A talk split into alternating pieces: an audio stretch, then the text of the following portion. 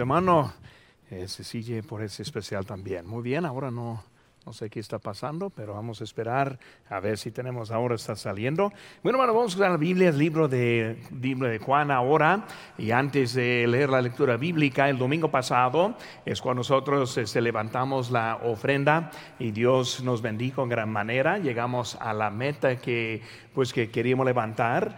Ese, por eso yo doy gracias a Dios también por nuestra participación del Ministerio Hispano y como nosotros respondimos también. Y gracias hermano por su fidelidad aquí también en la iglesia. Tal vez alguien aquí que, que no estuvo aquí el domingo presente y todavía no ha puesto su ofrenda o su compromiso de lo que nosotros levantamos también. Si alguien que no tiene, que no lo puede hacer, tenemos los hermanos aquí que tienen en la mano los sobres también el compromiso, la tarjeta. Si alguien que no lo, que lo necesite, que levante la mano, habrá alguien que lo, que lo necesita. Aquí delante, hermano, este está uno, habrá alguien más, habrá alguien más que no lo no subía el domingo, pero también quería participar. Lo puede llenar también ahora y alisar su ofrenda y saliendo ahorita lo puede ese tener también. Muy hermanos, aquí estamos en Juan capítulo 3 y luego terminando el mes de mayordomía y ahora estamos en los finales y el domingo es cuando tuvimos el culto de victoria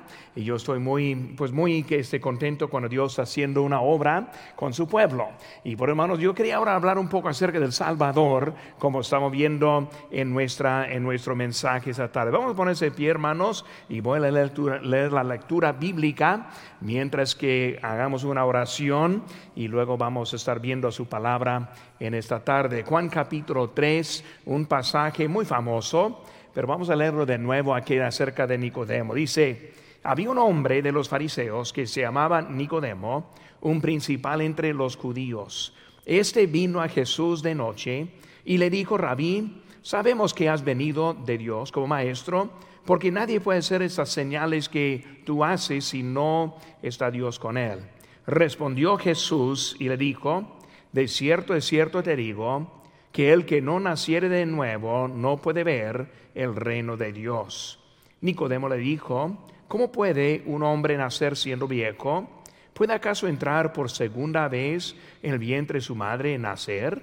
Respondió Jesús, de cierto, de cierto te digo, que el que no naciere de agua y del Espíritu no puede entrar en el reino de Dios. Lo que es nacido de la carne, carne es, y lo que es nacido del Espíritu, Espíritu es.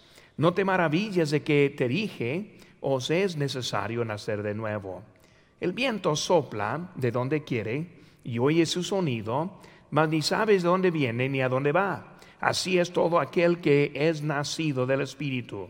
Respondió Nicodemo y le dijo, ¿cómo puede hacerse esto? Respondió Jesús y le dijo, ¿eres tú maestro de Israel y no sabes esto? De cierto, de cierto te digo que lo que sabemos hablamos y lo que hemos visto testificamos y no recibís nuestro testimonio. Si os he dicho cosas terrenales y no crees, ¿cómo creeréis si os dijere las celestiales? Nadie subió al cielo, sino el que descendió del cielo, el Hijo del Hombre que está en el cielo.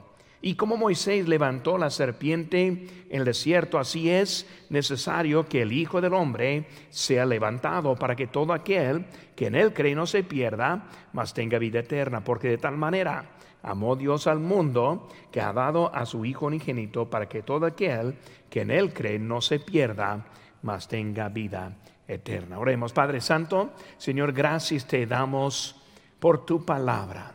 Y este pasaje en particular, como vemos un varón acercándote a ti, buscando el camino al cielo, y tú explicándolo en una forma muy clara y muy fácil.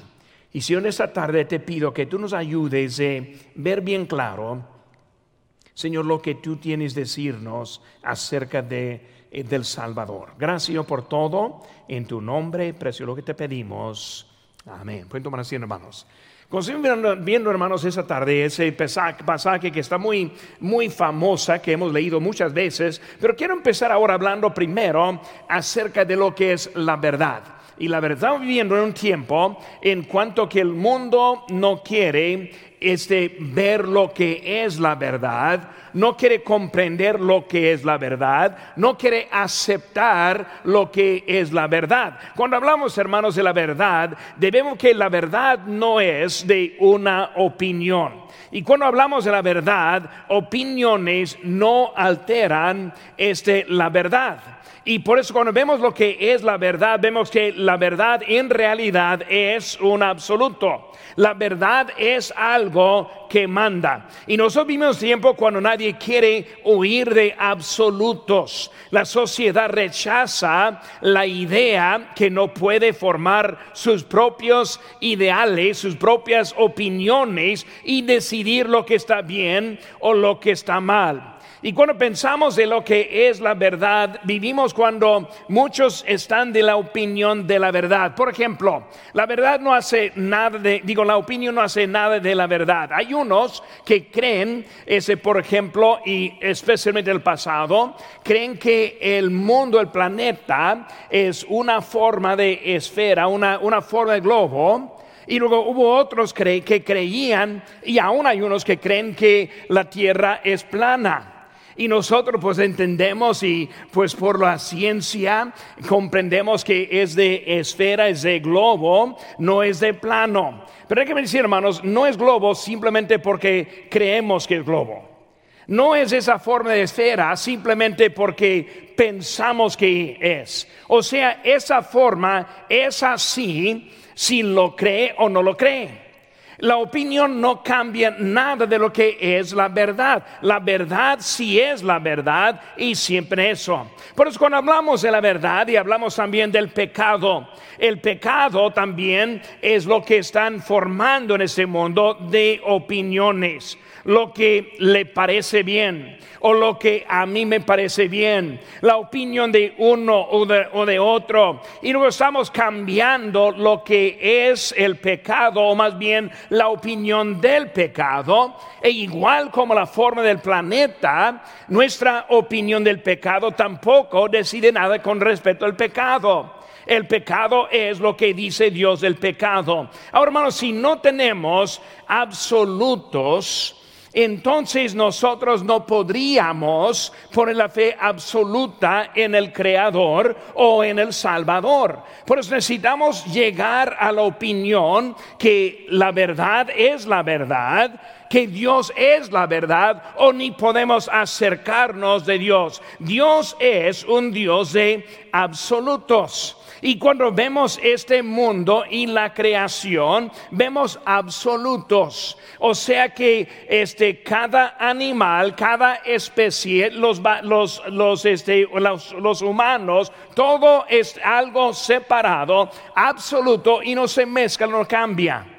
Yo conocí a un joven hace muchos años que me dijo que él, él había visto una, un animal cruzado de un perro y, una, y un gato, una gata y un perro. Y luego salió otra especie de animal. Ahora eh, nadie lo creía y nadie lo vio tampoco. Lo que, lo que digo, hermano, no es posible. No hay manera para cruzar, no hay manera para alterar. Vemos que Dios es un Dios de absolutos. Por eso el hombre es el hombre, no cambiamos no este, estamos evolucionando en ninguna forma. Lo que es de Dios lo he puesto así. Lo que Dios dice en su palabra siempre sucederá. Siempre sucede lo que Dios dice. Nunca cambia, nunca altera. No encontramos nada al contrario. Por eso vemos que en la ciudad de Cristo hay cientos de profecías de su nacimiento y Cristo cumpliendo en cada uno. Hermanos, vemos que Dios está mostrando en la verdad. Por eso, si creemos nosotros en esta verdad, muchas veces necesitamos explicar a los que están oyendo porque ellos no lo creen o no saben, pero ¿en dónde existe la verdad? Pues Juan 17, 17 dice, tu palabra es verdad. Porque vemos, hermanos, cuando hablamos de verdad, la verdad es la palabra de Dios. Por eso es tan importante que nosotros basamos nuestra fe en la palabra de Dios, porque es lo que no cambia. El hombre sí cambia, iglesias sí cambian, pero la palabra de Dios nunca cambia.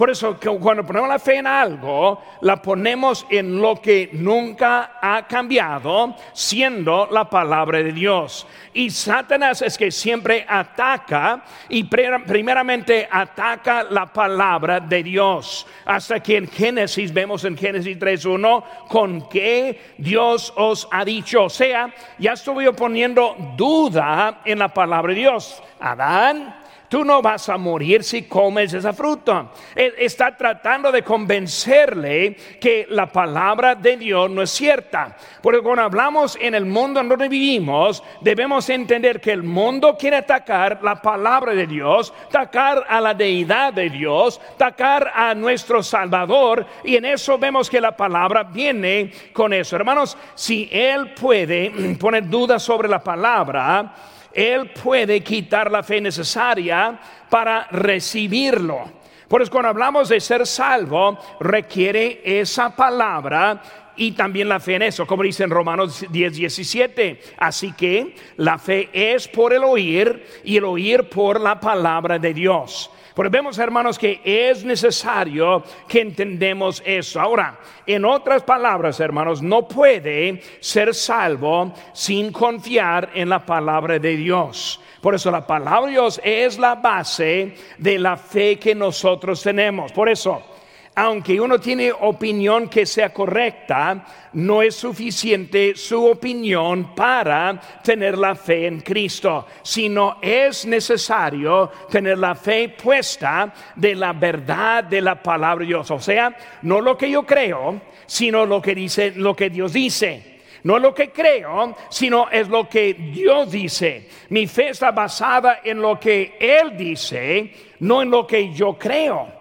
O sea, yo creo y confío en lo que Dios ha dicho en su palabra para mí. Por eso es algo muy importante que entendemos eso. Por lo importante es establecer la, la verdad. La verdad en Dios la verdad en su palabra, la verdad en la predicación de la palabra, la verdad en el corazón cuando Cristo adentro y también la verdad en el Salvador. Cuando vemos en Lucas 2.17, digo 2.11, perdón, dice, os ha nacido hoy en la ciudad de David un Salvador que es Cristo el Señor. Por hermano, cuando estamos hablando, ya estamos cambiando tema poquito de la mayordomía, ya estamos entrando en el tiempo yendo hacia el domingo de la resurrección. Ese niño que nació, ese niño que dio su vida, ese niño que resucitó de la muerte, ese niño que ascendió al cielo, ese niño que vendrá un día pronto por nosotros. Hermanos, queremos estar viendo ese Salvador y Él quien nos salva de nuestra vida. Por hermanos, entrando ahora, quiero estar hablando de tres verdades que tenemos en nuestras notas. Si tiene su pluma en la mano, la puede estar apuntando también en, en lo que está escrito en eso. Número uno, vemos el amor del Salvador. El amor del Salvador. Cuando hablamos, hermanos, de nuestra fe en Cristo, lo que produce la vida nueva en nosotros, vemos primero su amor, su amor en ese hacia nosotros, su amor que solo origina de Dios, el amor que está definido de Él y no de nuestras pasiones o de nuestras maneras o pensamiento del amor en nuestras vidas. Es un amor diferente, el amor del Salvador. Por eso, cuando hablamos de ese amor del Salvador, en sí sabemos el hombre en su condición el hombre en su condición. Muchas veces vemos apariencia o vemos que unos que parece que todo está bien en su forma. Vemos esta persona que estamos viendo ahora. Esta persona. En versículo 1 vemos que está hablando de un hombre llamado, llamado Nicodemo. Vemos, hermanos, unas cositas de él. Primero, ese fue noble. Fue noble. Cuando vemos a este hombre, él era principal de los judíos, o sea, era hombre religioso, hombre obediente a la ley, hombre que quiso tratar de agradar a Dios, noble en de que ahora está buscando a Cristo viendo que algo diferente en él que está viendo en otras partes. Por eso cuando vemos a este hombre, era un hombre noble en su manera. Era un hombre este cuidadoso en su forma. Él quería estar seguro. Él quería estar bien. Cuando él estuvo viendo lo que hubo, él escuchó a los judíos, a los sacerdotes, a los que enseñaban, y luego viendo toda la tradición, vio, vio, que algo hubo diferente en la vida de Cristo de lo que ellos hablaban. Y yo tengo años de tratando y hablando y enseñando a los a la gente católica y muchas veces yo llego a los que están bien sinceros y si quieren agradar a Dios verdaderamente. La cosa que le falta es ese Salvador y buscarle igual como vemos este Nicodemo. Él está llegando y también un hombre curioso. Versículo 2 dice, este vino de Jesús a Jesús de noche y le digo, Rabí, sabemos que has venido de, Dios como maestro porque nadie puede hacer esas señales que tú haces si no está Dios con él. Él ahora está viendo, hay algo curioso de este hombre, algo curioso de este Salvador. Ahora, en ese momento no está recibiendo a Cristo, ese momento no es un discípulo de él, ese momento simplemente es un hombre en tradición, un hombre religioso, un hombre noble, un hombre que está interesado en acerca de Cristo. Por eso, cuando hablamos de nuestra, nuestro camino espiritual, primeramente llegamos a ese nivel. Estamos curiosos, queremos ver a este hombre Jesucristo quién es. Vemos también en número dos sus preguntas. Con eso hablando de él, sus preguntas. Versículo 2. ¿Quién eres? Sabemos que eres alguien diferente, es un maestro, pero ¿quién eres? No lo vio todavía como el Salvador o el Mesías, pero él este, quería saber quién eres. Vemos también cómo puede ser nacido de nuevo, no lo entiendo. No entiendo cuando habla acerca de ser nacido nuevo. Yo sé cómo nosotros nacemos físicamente, pero cómo podemos volver a nacer ya siendo viejo, ya siendo de edad, ya siendo adulto. Era algo que no comprendió, no entendió que estoy hablando acerca de lo espiritual en ese momento. Por eso ahora este, en esa forma, como puede ser, luego, ¿cómo puede hacerse esto? Es algo que no comprendo, no veo, no entiendo cómo es que puede estar pasando eso. Llegó, llegó como en su persona con preguntas y luego vemos su problema. En versículo 4 vemos que le faltó el entendimiento. Dice Nicodemo le dijo, ¿cómo puede un hombre nacer siendo viejo? ¿Puede acaso entrar por segunda vez vientre de su madre y nacer? Ahora, él ahora está preguntando, pero no le él no entendió no entendió lo que decía Cristo. Él no tenía la fe necesaria. En versículo 12 dice, si os he dicho cosas terrenales y no crees, ¿cómo creeréis si os dijere las celestiales? Por eso está diciendo que Nicodemo lo que te falta es la fe. Y cuando vemos, este, ahora estamos ganando almas los sábados y buen número estuvimos ese sábado pasado. Si no está yendo, le animo este, ese sábado a las nueve, un desayuno y luego tiempo de esa enseñanza y luego vamos a las calles. Pero estamos saliendo para decirles y hablarles acerca de Cristo. ¿Por qué? Porque él no, este hombre no tenía la fe en lo que estamos hablando con ellos. Luego le faltó la salvación. Vemos que al final de la historia no le aceptó e, este, él entró ciego, sin entendimiento, y él salió ciego y luego sin entendimiento. Él entró incrédulo y salió también incrédulo. Ahora, al final de la historia, cuando vemos en la, digo, la crucifixión de Cristo, aparece ahora Nicodemo de nuevo.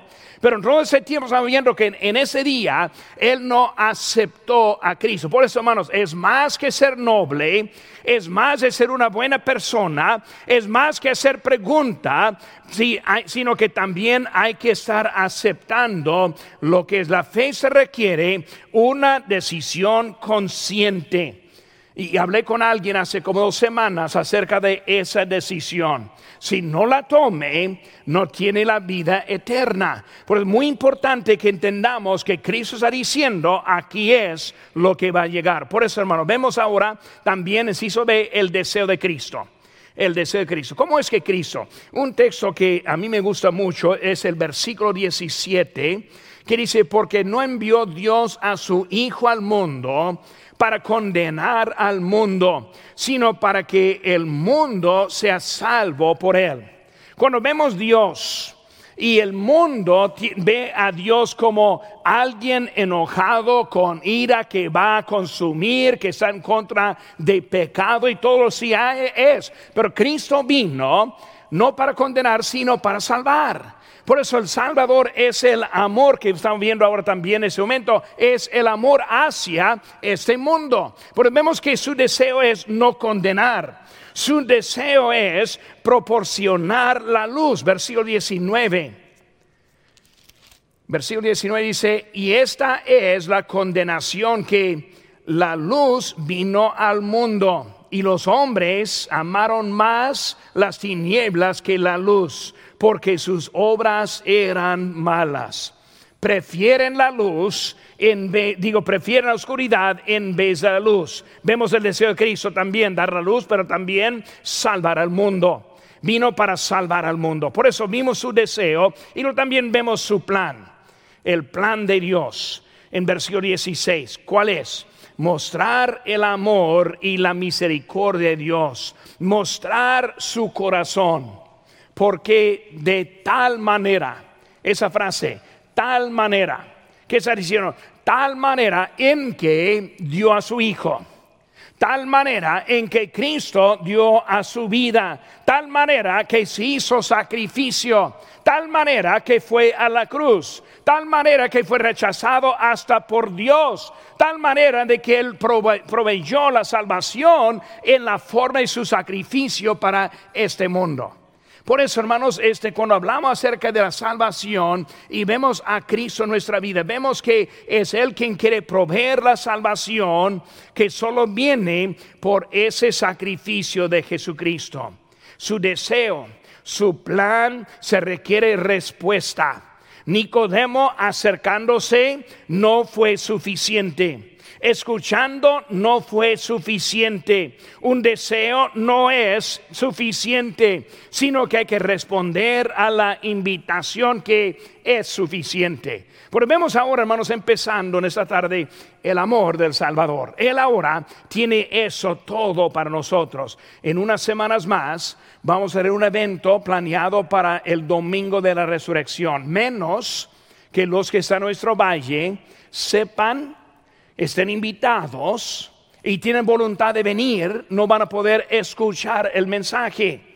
Hermano, es necesario que nosotros entendamos este amor de Cristo que es para nuestra, e, es nuestro valle también. Por segunda cosa, hermano, número dos, vemos el regalo del Salvador.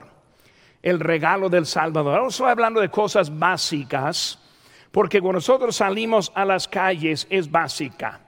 No es este repetir tan sencillo en eso, simplemente repetir, sino es poner la fe en ese Salvador. Es un regalo. Ese regalo, inciso A, es un regalo con costo.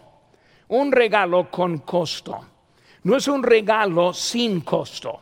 Aunque nosotros decimos es un regalo gratis, o sea, tal vez no le cuesta a usted ni a mí, pero sí es un regalo si costó costó, número uno, a Dios.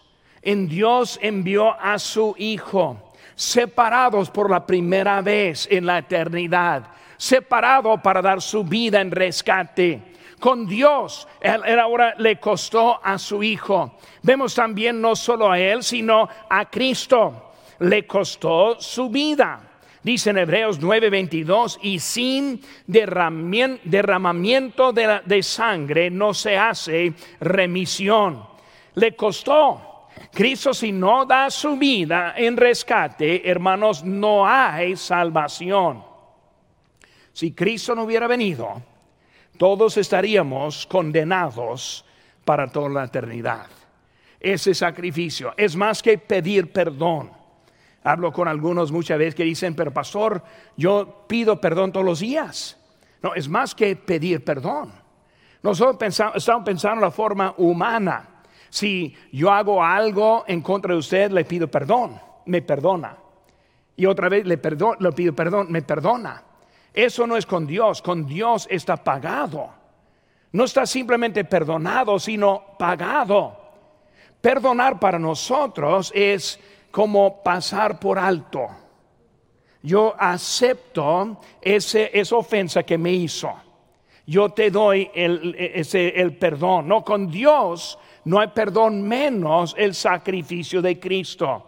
O sea que ese pecado fue pagado en la muerte, sepultura y resurrección del Señor Jesucristo. Por eso nos puede perdonar nos puede perdonar porque nuestro pecado fue puesto en Cristo. Nos puede perdonar porque ese pecado nuestro fue castigado, castigado en Cristo. Por eso es mucho más que simplemente pedir perdón, sino aceptar a Cristo como nuestro Salvador o nuestro sustituto de nuestro, nuestro castigo del pecado. Cristo lo tomó en la cruz del Calvario. Por eso es un regalo que sí costó al hombre le cuesta renunciar a sus esfuerzos. Nosotros siempre queremos pensar en cómo podemos agradar a Dios. Pues si yo cuando Dios llega al fin, pues si Dios se este, pone en un lado todos mis malos hechos y el otro lado mis este, hechos buenos y si pesa más lo bueno que lo malo, pues voy a estar bien. O sea que está pensando que en, en ellos mismos también existe el bien. Pero cuando vemos la Biblia, habla acerca de nuestros, nuestras este, obras buenas, así como ese trapos de inmundicia. Porque hay que, hay que renunciar este, en Efesios 2, 8 y 9, porque por gracia soy salvo por medio de la fe, y esto no de vosotros, pues es don de Dios, no por obras, para que nadie se gloríe. En Hebreos capítulo 6 habla acerca de las obras muertas. ¿Cuáles son las obras muertas? Todas las obras que hemos tratado hacer para agradar a Dios no, pues yo voy a prometerme en esto a Dios o hacer esto para Dios y tratar de ser aceptado de Dios. No, todo eso es muerto porque solo en Cristo existe el bien. Solo en Cristo existe el perdón. Solo en Cristo existe el acceso con Dios. Por eso tenemos que renunciar nuestros esfuerzos para simplemente relajar en Cristo. Inciso B es un regalo para cada persona porque de tal manera amó Dios al mundo, al mundo. No hay ninguno que está fuera del amor de Dios. No hay ninguno que está fuera de la posibilidad de la salvación. Nicodemo, Dios amó al mundo, o sea, Nicodemo a ti. Él amó al mundo, al más vil que hay a la persona más mala que existe. El amor es suficiente para esa persona también. Él quiere a cada persona, al mundo. Porque de tal manera amó Dios al mundo que ha dado a su Hijo unigénito para que todo aquel, todo aquel, no, no los buenos o los que han hecho menos, sino todo aquel, quien sea, y luego que tenga vida eterna no quizás o tal vez, sino que la tiene. Por eso está hablando de un regalo que está hecho y dado para cada persona. También es un regalo que no le cuesta. Ahora sí es un regalo con costo, pero que no le cuesta. Solo por la gracia. Esa palabra gracia me gusta mucho. Vamos a hablar un poco de eso, de la gracia. La gracia de Dios, un favor no merecido, un favor inmerecido. Hablando de lo que Dios ha hecho por nosotros, no nos cuesta nada. Un, costo siempre pone límites. Si, si ponemos 100 dólares, ¿ah? la mayoría se puede pagarlo. Si fueran mil dólares, poco menos. Si fuera diez mil, un millón. Así que fuera un, solo dólar. Que estamos diciendo que cualquier costo pone límites. ¿Por qué? Porque hay unos que no podrían tener acceso con ese costo. Por eso es sin costo para que está para cada persona en este mundo. Es un regalo sin límites, es un regalo este y es gratis. Por eso hemos visto, hermanos, el amor del Salvador y ahora el regalo del Salvador. Número tres, ahora vamos a terminar con la gracia del Salvador. La gracia. Porque cuando hablamos ahora de gracia, es la palabra que quiero enfocar un poco. Porque la gracia se aplica en todas áreas de nuestras vidas. Cuando hablamos de la gracia, dice porque somos, eh, porque por gracia sois salvos, por medio de la fe. Dos palabras, la palabra gracia, la palabra fe. Ahora, la parte gracia es de Dios, la parte fe es de nosotros, porque somos salvos por la gracia, por medio de la fe. Por la gracia de Dios está simplemente que es amplia la salvación para todos.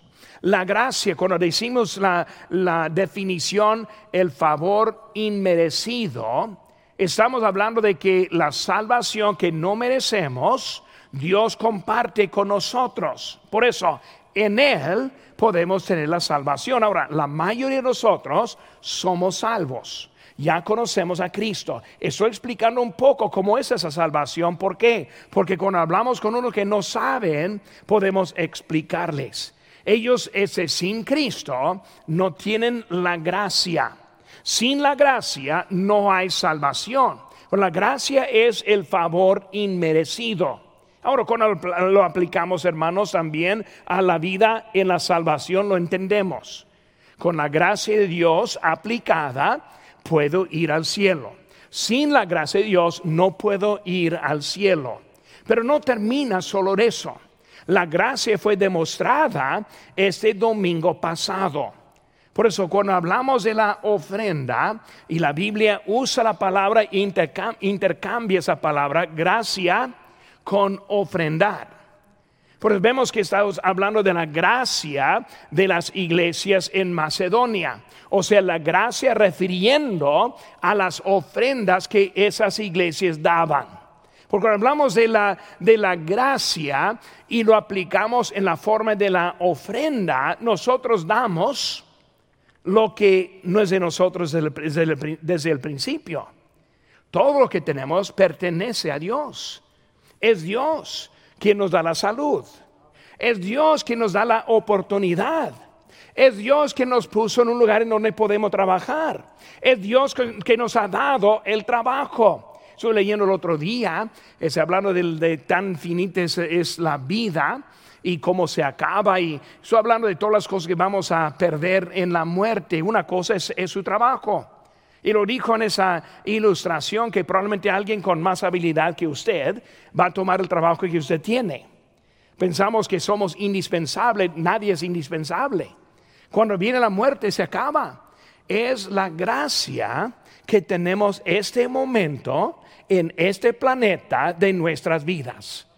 Por eso cuando hablamos de esa forma, entendemos que esa misma gracia que produce la salvación es la misma gracia que produjo la habilidad de participar en la ofrenda del domingo pasado. Por eso ya, ya vi lo que entró de nuestro ministerio. Lo que tenemos de promesas ahora es por la gracia. Por ese domingo cuando nosotros arreglamos la ofrenda para darlo en línea o en un sobre y lo incluimos lo que nosotros comprometimos, estamos demostrando la gracia en nuestras vidas.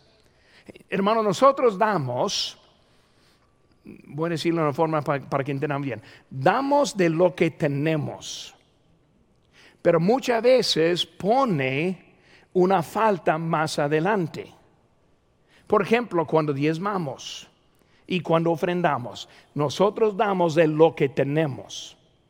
Pero todavía el día primero hay que pagar la renta. Todavía hay que pagar la luz. Todavía hay que pagar el gas y ahora más porque el frío aquí está. Y cuando hablamos de la vida, entendemos que vienen los biles, todavía vamos a comer. Porque cuando nosotros damos, damos de lo que tenemos, pero muchas veces poniendo duda en lo que nosotros podemos tener. Es la fe. Damos, ¿por qué? Porque nos comprometimos. Damos, ¿por qué? Porque es obediencia. Damos porque es justo. Y ahora confiamos en Dios para lo que vamos a pagar en esta semana siguiente, en los biles que vienen, porque confiamos en Dios. Que estamos usando la palabra gracia. Esa gracia es lo que es la habilidad dada por Dios. Pero ¿cómo se aplica? Se aplica por la fe. Por eso en salvación la gracia es amplia. Cuando yo pongo mi fe en Cristo, Señor, yo creo que tú eres el Hijo de Dios. Yo creo que tú fuiste a la cruz del Calvario, murió por mí, que al tercer día resucitó de la muerte. Yo sí creo por eso yo pongo mi fe en Dios, su gracia está aplicada en mi vida, igual como la ofrenda. Yo ofrendo, Señor, yo te creo. Señor, voy a probarte, como hicimos el desafío algunos para diezmar. Voy a probarte. Es la fe que voy a poner que la gracia lo va a cumplir en mi vida. Yo aprendí hace muchos años de un anciano que ya está en el cielo, este, pero un hermano Wilson, he hablado mucho de él, él ha hecho mucho impacto en mi propia vida, pero yo era un joven cuando él dijo que tenía un dinero en el banco y luego él me lo regaló para comprar un terreno para la iglesia en Guerrero, Chihuahua, México.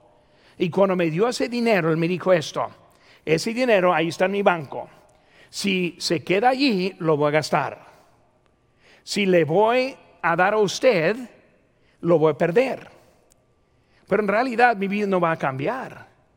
Yo voy a comer igual, voy a vivir igual, todo va a quedarse igual, solo va a ser allá o acá. Y el hijo lo voy a poner en la obra de Dios. Por eso, ese hermano está en el cielo, la iglesia sigue predicando el Evangelio, sigue ganando almas, sigue produciendo. Y hermanos, ese hermano es clave para esa iglesia en Guerrero, Chihuahua.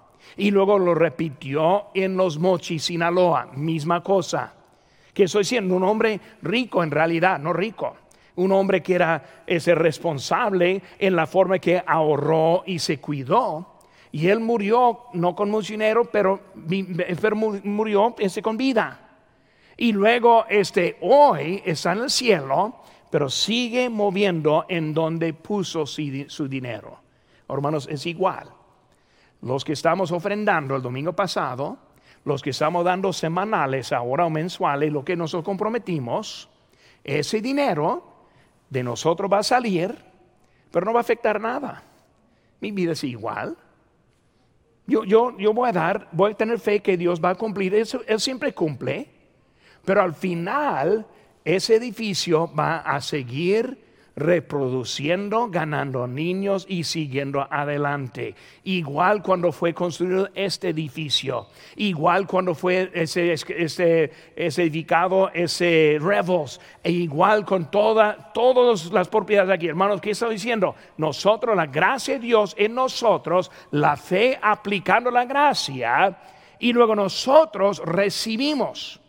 Por eso, como nosotros, la salvación, vida eterna en este mundo los tesoros en el cielo. Por eso estamos aprendiendo, hermanos, cómo es que aplicamos esa gracia en nuestra vida. Por eso, la gracia del Salvador, en el ciso A, la gracia en la salvación. Porque por gracia sois salvos por medio de la fe. Eso de vosotros, pues, es don de Dios, no por obras, para que nadie se gloríe. Simplemente confieso a Cristo y Él me da la salvación por gracia. No lo merezco. Yo merezco la separación, merezco la condenación, merezco el infierno, pero tengo el cielo por la gracia. Por su mano, número uno, con la salvación. Número dos, inciso B, con el servicio. En el servicio. Pero por la gracia, dijo Pablo, pero por la gracia de Dios soy lo que soy. y su gracia no ha sido en vano para conmigo. Antes he trabajado más que todos ellos, pero yo, pero no yo, sino la gracia de Dios conmigo. Cuando yo fui joven, tuve un compañero quien fue llamado ser evangelista, yo llamado ser misionero. Estudiamos juntos. El que era evangelista tomó malas decisiones, se apartó del camino. Hoy en día ni asiste, está vivo todavía, no asiste en la iglesia. En todos esos años no ha hecho nada. La gracia de Dios, soy lo que soy. No soy nadie, sino la gracia de Dios en mí. No es nada menos la gracia de Dios en usted.